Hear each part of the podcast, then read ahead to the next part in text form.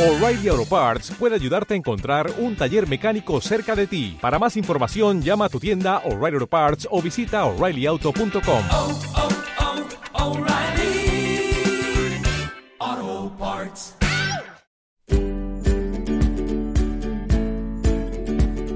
Soy Anabel Jiménez, médico de familia.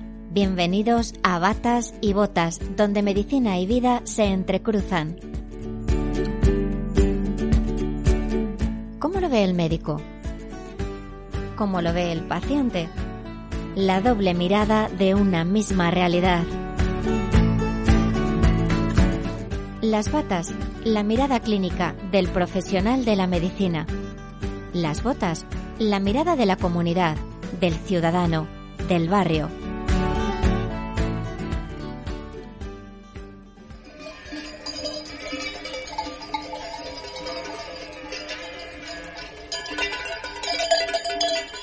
En este segundo episodio de Medicina Rural hablamos de los profesionales sanitarios de la España vaciada, a la que prefiero llamar España despoblada.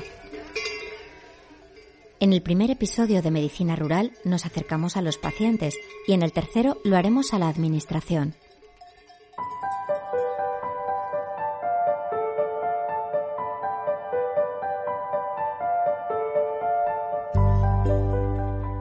Quiero rendir mi humilde homenaje en este episodio a todos los compañeros que cada día desgranan minuto a minuto de su vida laboral en el entorno de la España vaciada.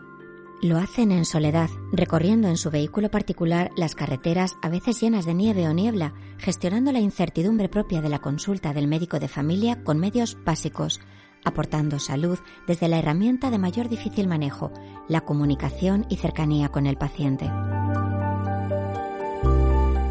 De esta medicina humana brota probablemente lo que más necesita cualquier persona que se acerca a un médico de familia, ser entendido de forma global, como una persona donde todo está entrelazado, los dolores articulares con el trabajo diario, los males de estómago con los problemas emocionales. Ser entendido además en su entorno social y familiar por alguien que conoce bien esa red en la que cada persona vive, enferma, sana, sufre y ama. Comenzamos acercándonos a un farmacéutico, Ángel Rodríguez. Buenos días, Angelines. ¿Qué Buenos tal? días, Ángel, ¿qué tal? Bien, ¿llevas mucho tiempo esperando? Pues no, poco. Venga, pues espera, que abra la, la farmacia y ahora te atiendo.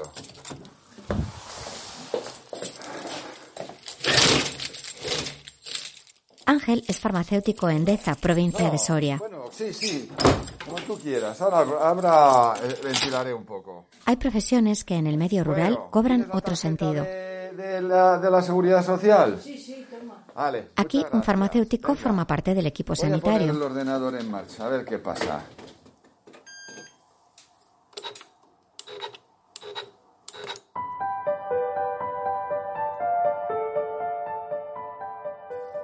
Me sacas el papel.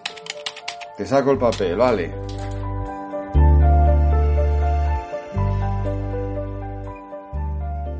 Estoy con Ángel Rodríguez Luque, trabaja en Deza, es farmacéutico. Deza es un pueblo que está a casi 60 kilómetros de Soria y tiene cerca de 200 habitantes. Cuéntanos, Ángel, ¿en qué se diferencia una oficina de farmacia como la que tú tienes, rural, de una urbana? Hola, Anabel. Pues la principal diferencia que yo encuentro es en el trato a la gente. O sea, llega un momento en que tú puedes conocer eh, qué es lo que lleva cada uno y eso hace que, el trato sea mucho más cercano. Y después, por supuesto, también en otro apartado, lo que es el, el negocio no es negocio, es más servicio público que negocio. ¿Y tú qué relación tienes con el centro de salud, con los médicos y enfermeros del centro de salud?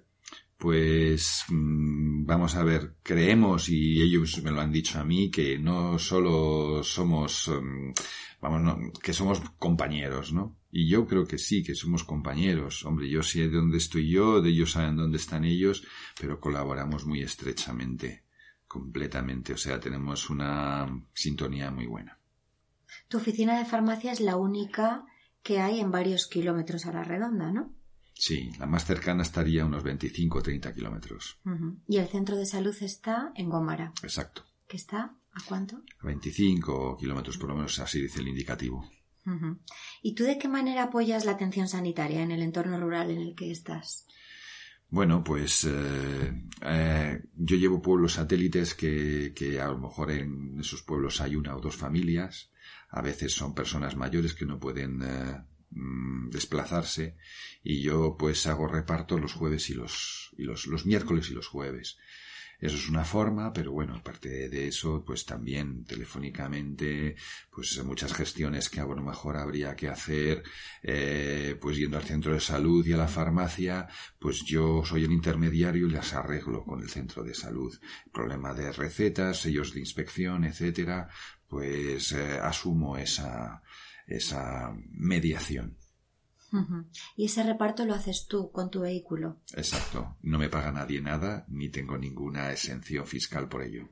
Ningún plus. Nada, absolutamente nada. Es más, si, yo eh, desgrabara la gasolina me podría sancionar Hacienda, cosa que me parece lamentable.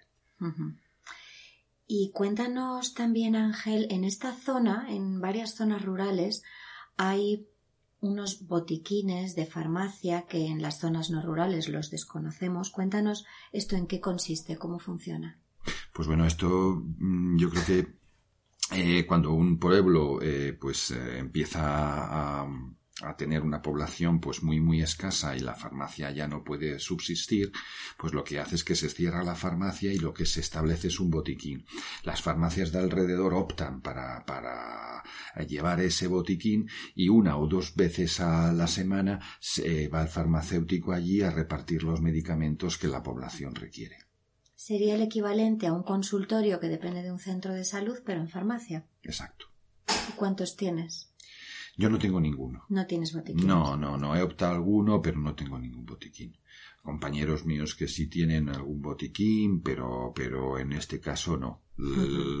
No hay botiquines porque son los pueblos que llevo yo son demasiado pequeños para tenerlos. Entonces yo me hago el reparto y no hago botiquín. Serían unos micro, micro, micro Claro. botiquines. No, no es así. Porque los pueblos que tienes alrededor tienen muy poquitos habitantes.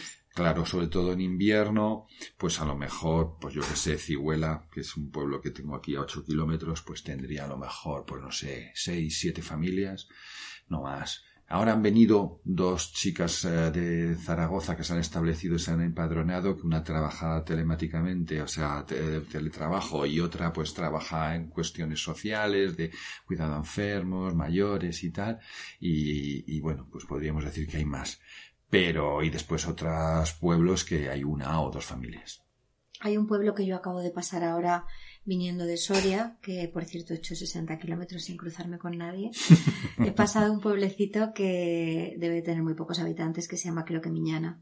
Sí, ahí hay, ahí por ejemplo, en verano eh, hay mucha gente, pero en invierno solamente hay una familia que son dos hermanos, eh, el- es, es, eh, Doroteo y. Esther. Y, y ahí pasan el invierno. A partir de marzo ya empieza a venir la gente de, un, de Valencia, de Madrid, de, de Aragón y del País Vasco, de Cataluña. ¿A cuántos pueblos atiendes más o menos alrededor? Serían alrededor de unos cinco o seis pueblos. ¿Y tú mm, das apoyo a los pacientes de estos otros pueblos? O sea, yo entiendo que en esta zona rural casi que sois un apoyo enorme para el equipo sanitario del centro de sal- de salud a nivel de mm, ya no solo de lo que es dispensar la medicación, sino mucho más a nivel sanitario, ¿no? Sois parte del equipo.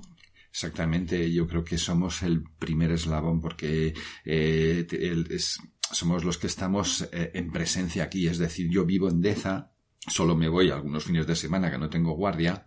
Las guardias que tenemos nosotros son de una semana. Tenemos que estar localizados y dentro de la provincia. Y, y bueno, pues eh, la gente sabe dónde vivo y en cualquier momento me puede llamar. Hombre, hay cosas que me, me- que, que dices, bueno, esto no es una urgencia, ¿no? O sea, hay veces que a mí me han llamado la- un domingo, por ejemplo hoy, a, las nueve de la mañana, para pedirme alcohol de, alcohol de Romero. Oigan, señora, o sea, no, eso, eso no es una urgencia. Aunque yo no estoy de guardia, si es una urgencia, yo abro la farmacia a cualquier hora. Pero para pedirme alcohol de Romero, no. O sea, Ujú.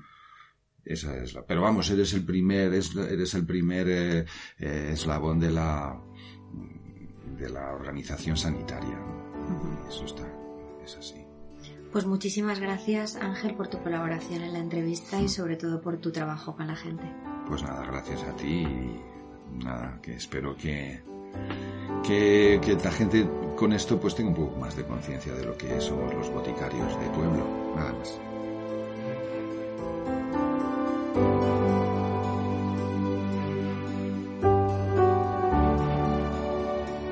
La despoblación afecta al medio rural de toda España en mayor o menor medida. La población española ha aumentado un 36% desde 1975, pero ese aumento se ve solo en las ciudades. Hace tiempo que se abordan a nivel político dos soluciones, la generación de actividad económica en la zona rural y garantizar la prestación de servicios públicos en estas áreas. Vamos ahora al Centro de Salud de Gómara, cabecera de la comarca Campo de Gómara, provincia de Soria. Es invierno, ayer cayó una gran nevada.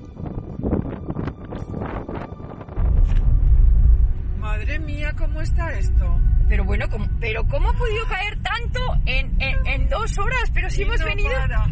Pero si esto estaba limpio. Cuidado que hay hielo de este negro. ¿Eh? Que este es muy malo, ¿eh? Que es traicionero porque... Elisa y Yolanda, médica y enfermera, se dirigen en su coche a dos localidades de la comarca. Ni un coche en todo el rato. Mira, la Guardia Civil, Ay, sí. Ay, sí, hay alguien ahí parado. No sé qué habrá pasado. un accidente. Uy, igual alguien que se ha salido de la carretera. Pero si es la trabajadora social. Anda. Anda, anda. Para, para ver, para ver, para ver si le hace falta. Para ver si le hace falta. Estoy con Elisa Perlado, es la coordinadora del Centro de Salud de Gómara, en la provincia de Soria. Elisa se define a sí misma como soriana de nacimiento y de corazón. Además de haber aprobado hace tiempo su oposición como médico de atención primaria de Castilla y León, aprobó también la de sanidad penitenciaria y trabajó en varias cárceles durante casi 16 años. Tiene experiencia también en gestión, como directora y subdirectora médica de dos hospitales de Soria y subdirectora del Hospital Clínico de Zaragoza, así como subdirectora del Ingesa, siendo responsable en ese tiempo de Ceuta y Melilla. Actualmente es la coordinadora del Centro de Salud de Gómara, que es una zona básica que cubre 43 pueblos. Cuéntanos, Elisa, ¿cuántos profesionales formáis parte de este equipo sanitario y cómo os distribuís el trabajo con tanta dispersión geográfica? Pues mm, hasta hace poquito éramos seis, hasta mayo éramos cinco y ahora somos cuatro.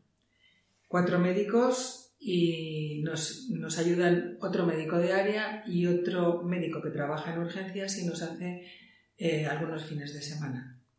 En enfermería son cuatro enfermeras y dos de área. Nos repartimos en, cua- en cuatro zonas mm, que están muy diferenciadas y que corresponden a una zona geográfica. O sea que en total sois, además de los médicos y los enfermeros, ¿alguien más?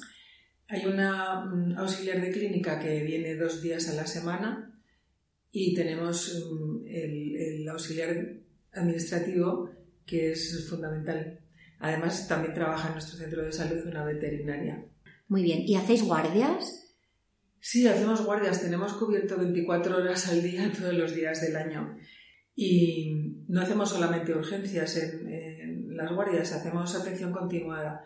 Entonces, si no nos da tiempo tenemos que eh, estudiar más a un paciente, lo citamos por las tardes o los fines de semana y entonces aprovechamos el tiempo. O sea, para un paciente de toda esta comarca, de estos 43 pueblos que está en su casa y tiene una urgencia, ¿cómo funciona esa atención urgente? ¿Os desplazáis? ¿Viene al centro de salud de Gómora? ¿Cómo funciona también el tema de las ambulancias, de transporte? Si pueden venir, eh, les decimos que vengan porque así no dejamos desatendido el centro de salud, pero si no pueden venir, vamos a, a todos los pueblos y a todas las casas.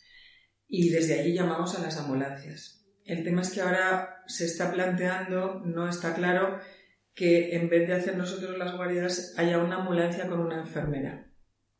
Nosotros consideramos que eso no, no es viable porque cuando un- a una persona tiene un infarto, por ejemplo, en un pueblo a 30 kilómetros o 28, no puede ir una ambulancia y luego subirse a la montaña porque no hay en muchos sitios cobertura de teléfono y decir a ver si viene una ambulancia o no viene, a ver, no es viable. Y cuéntanos para ti cuáles son las mayores fortalezas de la medicina rural. Para mí la, la mayor fortaleza es la cercanía.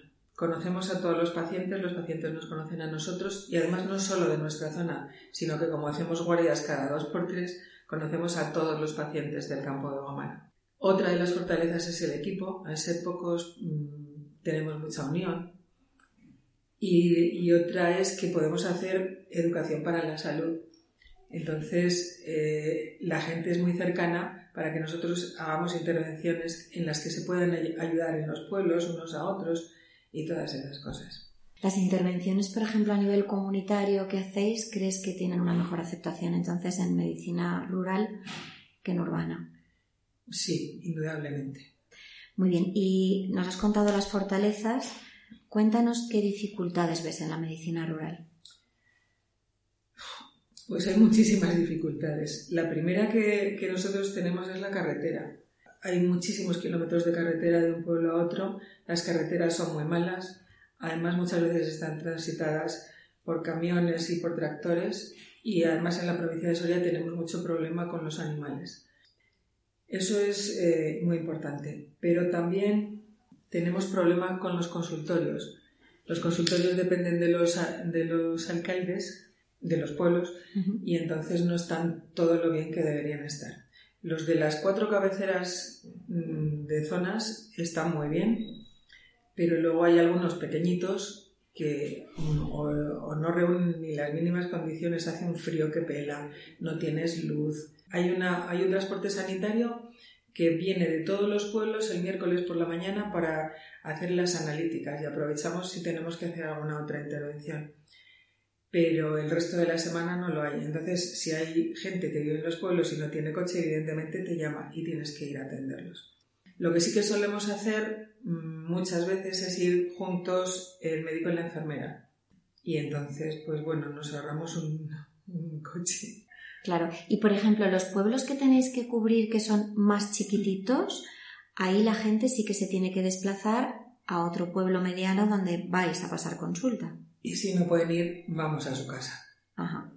Directamente. ¿Y qué necesidades crees que tiene en este momento esta zona en concreto?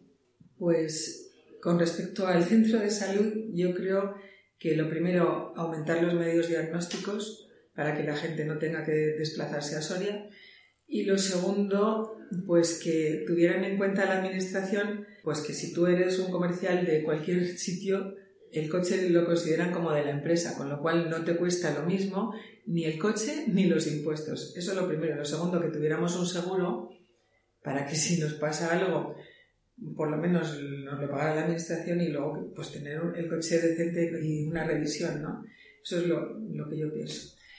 Y, y con respecto a, a la atención, yo creo que se necesitan muchas cosas, pero en la zona, no en la medicina, sino en la zona. ¿A qué te refieres? O sea, ¿te refieres, cuéntanos de paso así con esto que estás diciendo, cómo ves el futuro de estos pueblos, de esta zona? Porque entiendo que estás hablando de algo que va más allá de lo sanitario, porque no se puede separar, evidentemente, lo sanitario de la vivienda, del trabajo, etcétera, ¿no? Exacto, ese es el tema. ¿Qué es lo que me gustaría a mí? Que lo que me gustaría además que se dieran cuenta estos que salen en la tele diciendo vamos a hacer la España vaciada, no sé qué, no sé cuánto, vale. Pues yo sueño con la mejoría de las comunicaciones. Lo tienen tan fácil, tan fácil como poner internet y teléfono en todos los pueblos, que parece una cosa estúpida para la gente que vive en las grandes ciudades, ¿no? Pues no tenemos cobertura de teléfono. Yo me voy a Cihuela, que es uno de los pueblos que tengo, y no puedo llamar al paciente porque no hay cobertura de teléfono, me tengo que subir encima de una montaña. Entonces, ¿qué pasaba? ¿Qué pasa? Que si tuviéramos esas comunicaciones, que no cuestan dinero, no es hacer carreteras, pues podríamos tener trabajo online.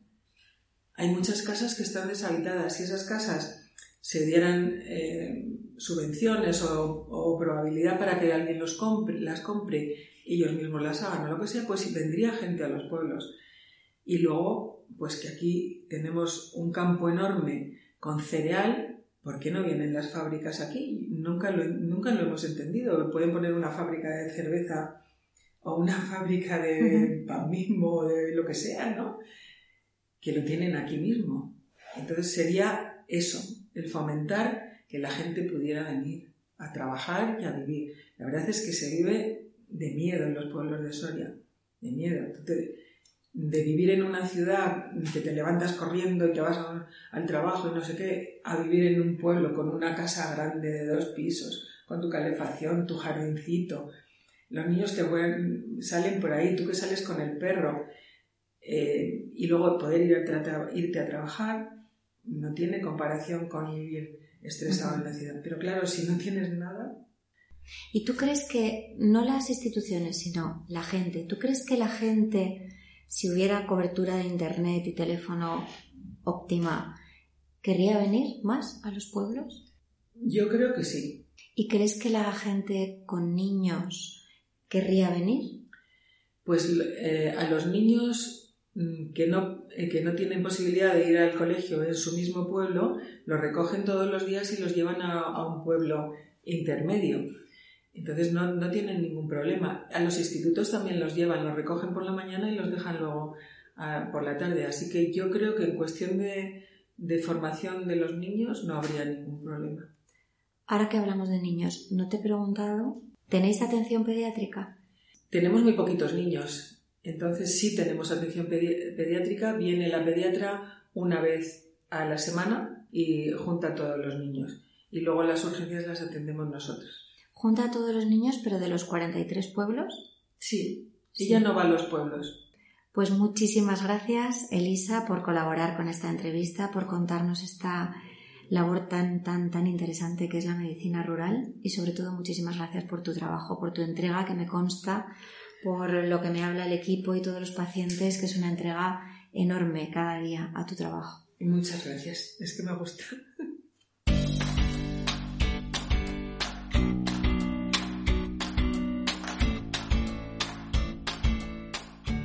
Nos acercamos un sábado al equipo de guardia del Centro de Salud de Gómara.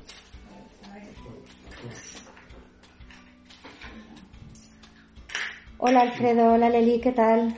Hola. Estáis revisando la medicación, ¿no? La medicación de urgencia, que llevamos a los avisos.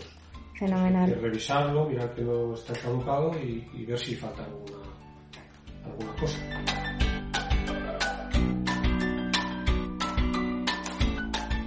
Tú eres enfermero, Alfredo. Enfermero. ¿Y tú, Arely? Ah, la médico. Eres la médico. Aquí un equipo. ¿Y de qué hora a qué hora estáis? De 8 de, de 9 de la mañana a 9 de la mañana del día siguiente. 24, horas. ¿Cómo va la guardia hoy? Bien. ¿Hoy habéis salido algún aviso? No. Bueno, esta mañana no. Nunca se sabe, tenemos que estar ahí pendientes. Con todo preparado. Sí, sí, sí. Poca población y mucha, muy dispersa. Mucha dispersión. Hay gente muy mayor, pues, pues la España vaciada, se habla de ella. Pues muchas gracias y que tengáis buena guardia. Igualmente. Gracias. Chao. Chao. De Soria nos vamos a Valladolid, provincia donde grandes núcleos de población se entremezclan con zonas despobladas.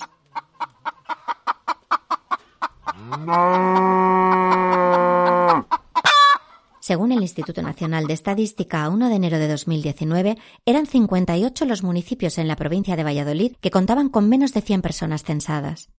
Tengo el placer de poder compartir este rato con Marcelino Galindo, médico de familia y coordinador del Centro de Salud Zaratán, de la zona básica Valladolid Rural 2. Marcelino trabajó unos años en gestión como director técnico de innovación en la Consejería de Sanidad de Castilla y León. Fue también coordinador de la unidad docente. Es vocal de la Sociedad Castellano-Leonesa de Medicina Familiar y Comunitaria y además es en la actualidad médico rural. En el Centro de Salud de Zaratán él se encarga de atender tres poblaciones dependientes de este centro de salud. Bamba, de 300 habitantes, Peñaflor de Hornija, también de 300 habitantes, y Castrodeza, de algo más de 100 habitantes.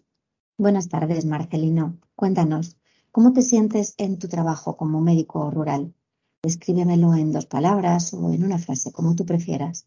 En la frase yo lo definiría como que es la medicina más humana y agradecida que puedes ejercer ¿Y cuáles crees que son tus mayores dificultades? Bueno, la dificultad a la que me enfrento y que, más me gustaría poder eh, solucionar de alguna forma, yo creo que es la sensación un poco a veces de llanero solitario, ¿no? De que te encuentras en consultorios a los que si tienes suerte coincides ese día con la enfermera. En mi caso, por ejemplo, de los cinco días de la semana hay dos días que no coincido en absoluto con la enfermera y los otros tres no en horario completo. Entonces hay muchas veces en que vas a un consultorio, abres la puerta, la cierras y eres el único que está allí en el consultorio. Eso hace sentir un poco, echar de menos. Eh, en atención primaria manejamos mucha incertidumbre y entonces se echa mucho de menos tener un compañero o alguien con el que compartir, pues simplemente, aunque esté al lado, para si tienes alguna duda, alguna cuestión, que en ese momento puedas decirle, oye, ven y, y mira a ver qué te parece a ti esto que tiene este paciente. Otra cuestión también, una dificultad que también se añade es que, lógicamente, los consultorios tienen una dotación mucho más limitada y ya no estamos hablando de que tengas un aparato para hacer un electro o, nitrógeno líquido o ya un ecógrafo, pero es que a veces te encuentras con, dificultades mucho más sencillas en las que no piensas y es, por ejemplo, que se te acaban los folios de la impresora o los guantes o algo tan sencillo como, por ejemplo, que se te estropee el teléfono fijo en un pueblo en el que no tienes cobertura con el móvil y te quedas sin poder llamar ni a los pacientes ni a nadie. Y bueno, pues ya no te digo si se te estropea el ordenador o una impresora, que te quedas allí tú solo dándole vueltas, cables para arriba, cables para abajo y las ventajas de trabajar en un entorno rural? Bueno, pues yo creo que tiene muchas más ventajas que dificultades. La ventaja más importante, sobre todo, es la cercanía con la gente. El trato que se tiene con la gente en el medio rural es muy diferente del medio urbano. Y yo creo que aquí el llevar al paciente a lo largo del tiempo y el que él confíe en ti te permite tener mucho más intensidad en cuanto a, por ejemplo, si tienes que hacer luego una llamada telefónica o alguna consulta de este tipo, no tiene nada que ver con alguien al que prácticamente no le conoces. Y eso en el medio rural es mucho más más fuerte, ¿no? La, la, relación que tienes con los pacientes. No solo los conoces mejor, también además es que conoces su entorno, conoces sus familias, porque vas conociéndoles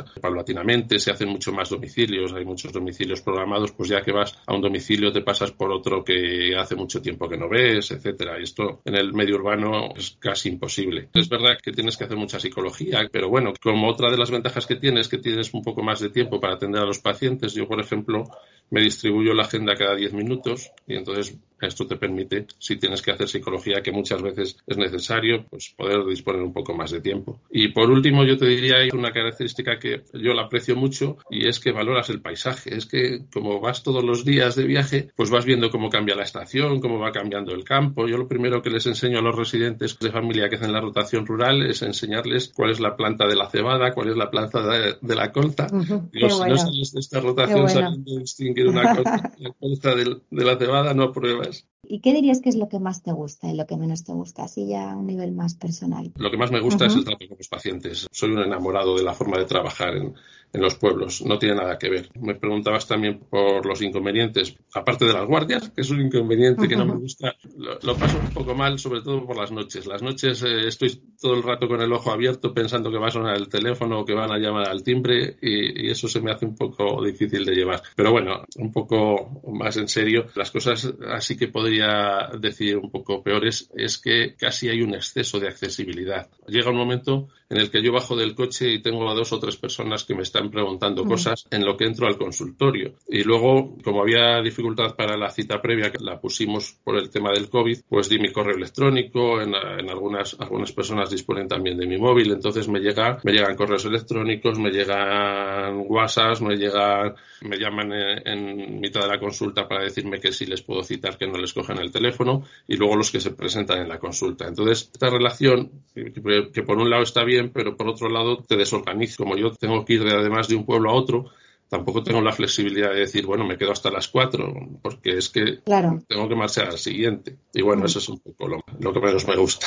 Te desorganiza y no te deja desconectar tampoco. ¿no? Mm. Y tú que has trabajado en gestión, Marcelino, Cuéntame, ¿qué soluciones de mejora propondrías tú si estuviera en tu mano la gestión de la medicina rural? Es muy complicado, yo no sé si es imposible, pero desde luego muy, muy difícil. Y para cuestiones sanitarias debería estar eh, dirigido por personal más técnico, más profesionalizado. Es verdad que hay cosas así puntuales en las que se podría hacer más. La falta de profesionales en el medio rural o en los sitios alejados, la gente es, es mucho más difícil que vaya. Hay pocos profesionales y encima les estás obligando a irse a veces a 70, 80 kilómetros, como puede ser aquí en Castilla y León, y eso no se remunera de ninguna forma.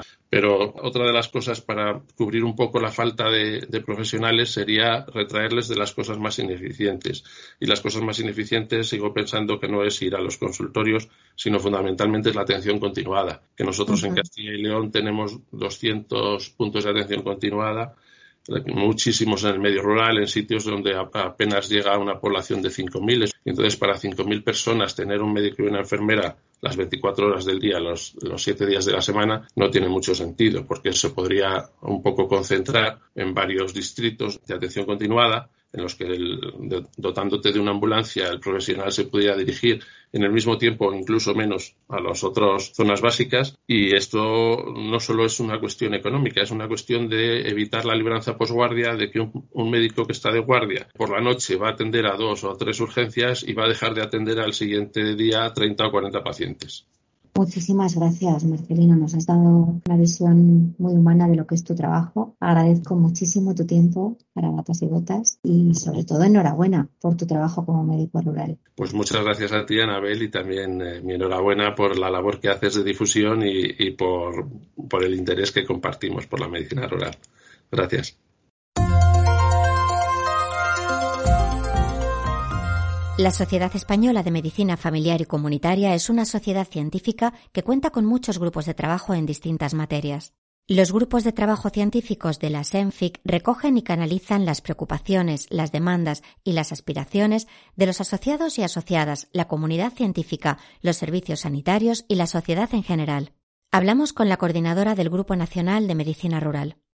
Tengo el placer de poder hablar un rato con Teresa Méndez García, es médico de familia. Trabaja en el Centro de Salud de Seseña tras varios años trabajando en Burujón, en la provincia de Toledo, aunque ella es sevillana de nacimiento.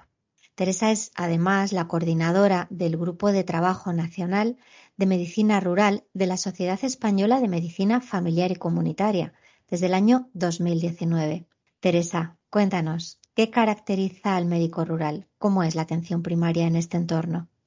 Bueno, pues nosotros somos médicos de familia que conocemos mucho las batas y las botas.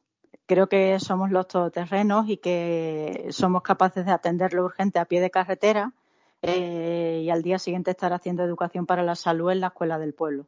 En muchas ocasiones con recursos limitados, con equipos de A2, con médica y enfermera, sin ni siquiera un administrativo, y a mi entender con una capacidad altamente resolutiva y, por supuesto, haciendo un abordaje integral, longitudinal, integrados en la comunidad, que es algo muy importante, eh, la figura del médico del, pueblo. Y, bueno, pues atendiendo desde el paciente pediátrico al abuelo centenario y, bueno, poniendo énfasis en la comunicación y, muchas veces con, la importancia de la gestión que hacemos de la incertidumbre y de la soledad. Y Teresa, cuéntanos por qué un grupo de trabajo de medicina rural en la Sociedad Científica de Medicina de Familia. ¿Qué, objetivo tenéis? Bueno, nosotros como médicos de familia que somos, eh, pues lógicamente queremos ser representantes de nuestra especialidad de medicina de familia y comunitaria, una medicina integral, longitudinal y cercana. Pero también queremos ser el punto de encuentro para médicos de familia que están interesados en la medicina rural, y eh, transmitir a nuestros residentes y jóvenes médicos de familia pues nuestra pasión por la medicina de familia en este ámbito. Y por qué no reivindicar que nuestros residentes se formen más en atención primaria y que vengan a rotar con los médicos de, de pueblo, que tenemos mucho que aportar en su formación. Y bueno, lógicamente promover el reconocimiento de la medicina rural y participar de forma activa en todos los foros que puedan ser objeto de debate en salud rural. Tú, Teresa, ¿qué propuestas de mejora de la medicina rural propondrías a los gestores? Pues la primera propuesta que yo propondría es que escuchen al profesional y al paciente. Es importante que los profesionales, los médicos de pueblo, estemos en mesas y en foros de debate para la mejora de la, medicina rural. Por supuesto, es evidente que, los consultorios necesitan una mejora ya, una mejora en la dotación de, la estructura y deben de tener en cuenta las necesidades de los profesionales, ¿no? Muchas veces la peligrosidad, el estar con nuestro vehículo propio eh, atendiendo pueblos con una dispersión geográfica importante, las horas de carretera que pasamos y, bueno, pues incentivar, dar, dar valor a la, a la presencia de- del médico y de la enfermera en el pueblo y conservar esa figura, dejarlos en los pueblos, pero con dotación de medios como por ejemplo la telemedicina, sin sustituirlos, claro. Gracias, Teresa, por tu labor con tus pacientes, también por coordinar este grupo de trabajo, que es una tarea no remunerada, que tiene como objetivo lo que tú nos has contado. Y bueno, te esperamos otra vez en el podcast, Teresa. Gracias a vosotros. Un abrazo.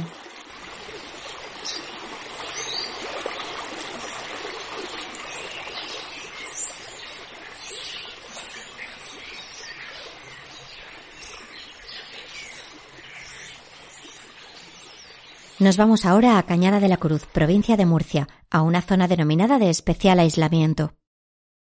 Estoy con Eduardo Ripoll, es médico de familia en Cañada de la Cruz. Cañada es una pedanía de Moratalla, en la provincia de Murcia. Pero a nivel de gestión sanitaria, este centro de salud depende de Barranda, que este a su vez depende municipalmente de Caravaca. Eduardo es eh, el médico de Cañada, es el médico de familia, el médico rural de Cañada, y este es un punto de especial aislamiento. Hay cinco puntos de especial aislamiento en la provincia de Murcia y son puntos que están a más de 30 minutos de las urgencias más cercanas. Eduardo cubre además las urgencias desde el lunes a las 8 de la mañana hasta el viernes a las 3 y media de la tarde, todos los días de todas las semanas del año. Y cubre además tres consultorios de Caravaca que tienen entre 30 y 40 habitantes cada uno. Son el Moral, el Moralejos y los Rollos. Cañada de la Cruz tiene 125 habitantes en invierno y unos 300 en verano. Eduardo vive en la casa del médico, el enfermero también vive en, en ese edificio, en la casa del médico,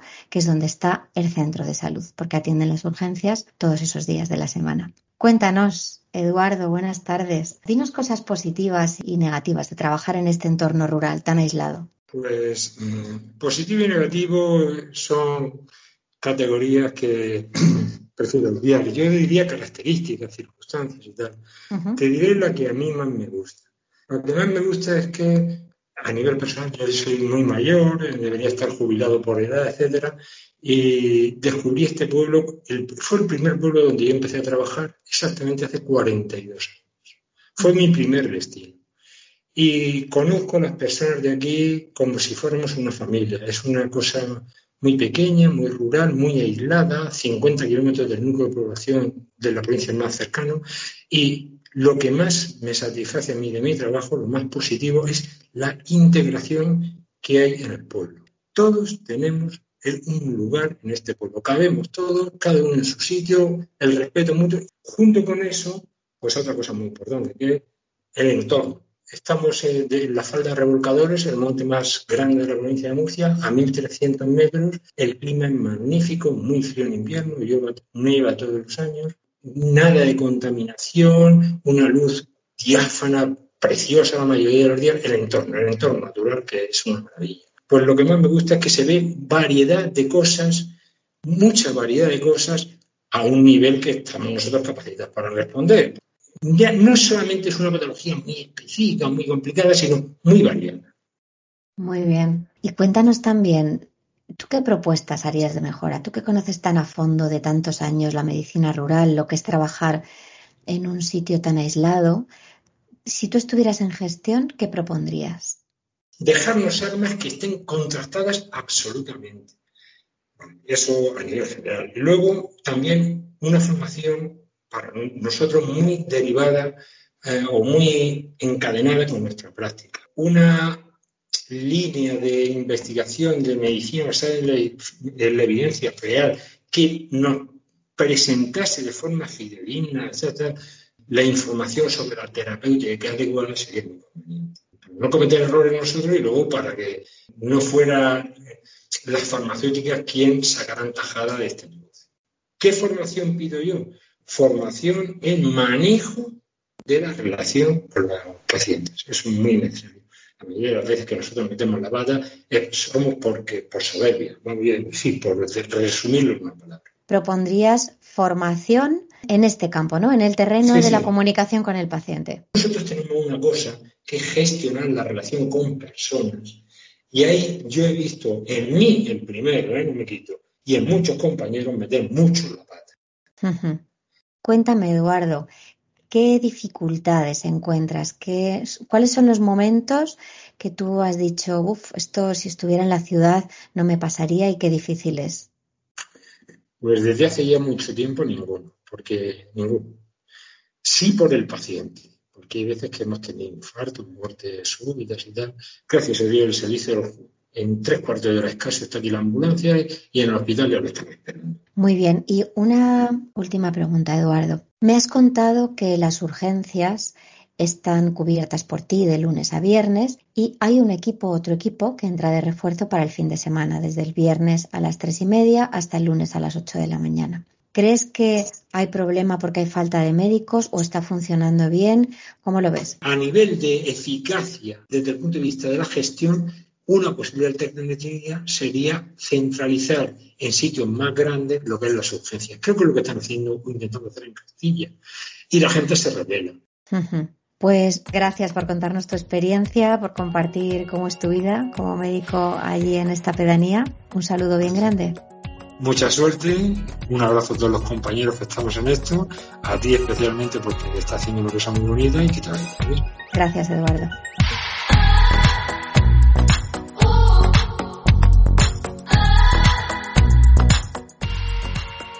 Desde batas y botas mi sincero aplauso a todos los médicos rurales, a sus historias anónimas en remotos lugares de nuestra España vaciada. Médicos de familia porque atienden a abuelos, padres, hijos, nietos y hasta bisnietos de familias de los pueblos, conocedores de historias clínicas y de historias de vida. Médicos insertados en la comunidad, héroes del cuidado de la vida.